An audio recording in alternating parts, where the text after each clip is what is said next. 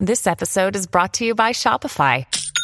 Forget the frustration of picking commerce platforms when you switch your business to Shopify, the global commerce platform that supercharges your selling wherever you sell. With Shopify, you'll harness the same intuitive features, trusted apps, and powerful analytics used by the world's leading brands. Sign up today for your $1 per month trial period at shopify.com slash tech, all lowercase. That's shopify.com slash tech.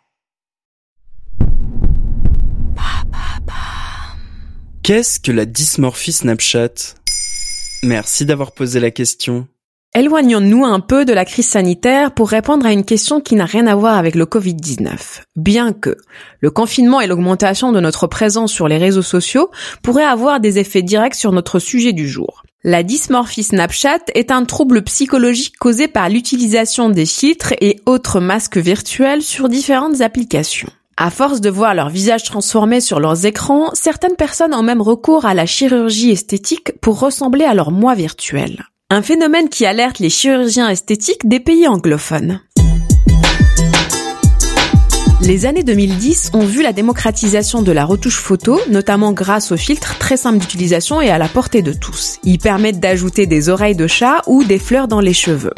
Mais sans que l'on s'en rende toujours compte, il lisse aussi la peau, amincisse le nez et augmente la taille des yeux. Une espèce de chirurgie esthétique numérique, quoi. Numérique, mais qui peut amener à des envies de chirurgie bien réelles. En février 2018, le Dr Isho, un célèbre chirurgien esthétique britannique, note dans un article du journal The Independent qu'auparavant, beaucoup de personnes venaient avec des photos de célébrités auxquelles elles voulaient ressembler. Désormais, les personnes apportent des selfies retouchés. Une expression est inventée pour décrire ce phénomène, la dysmorphie Snapchat. Pour être exact, il faudrait parler de dysmorphisme, un décalage entre la manière dont on perçoit son corps et la réalité.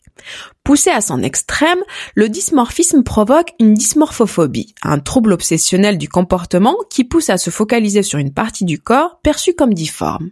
C'est un roc C'est un pic C'est un cap Que dis-je C'est un cap C'est une péninsule L'utilisation abusive de filtres pourrait alimenter ce trouble et nuire à l'estime de soi. Dans une étude de 2015 menée auprès d'une centaine d'adolescentes australiennes, des chercheurs constatent que celles qui retouchent le plus leurs photos sont celles qui sont le plus préoccupées par leur corps et notamment par leur poids. Pour autant, le rapport cause à effet n'est pas certain. C'est peut-être parce que ces personnes souffrent de dysmorphisme qu'elles utilisent davantage les réseaux pour valider leur attractivité. Donc bientôt, on va tous avoir des têtes de filtres Snapchat. A priori non, pour une simple et bonne raison. Ces opérations sont rarement possibles et les chirurgiens sont censés refuser d'opérer les personnes dont l'origine du mal-être serait plus psychologique que physique. Ils les orientent alors vers des professionnels de la santé mentale.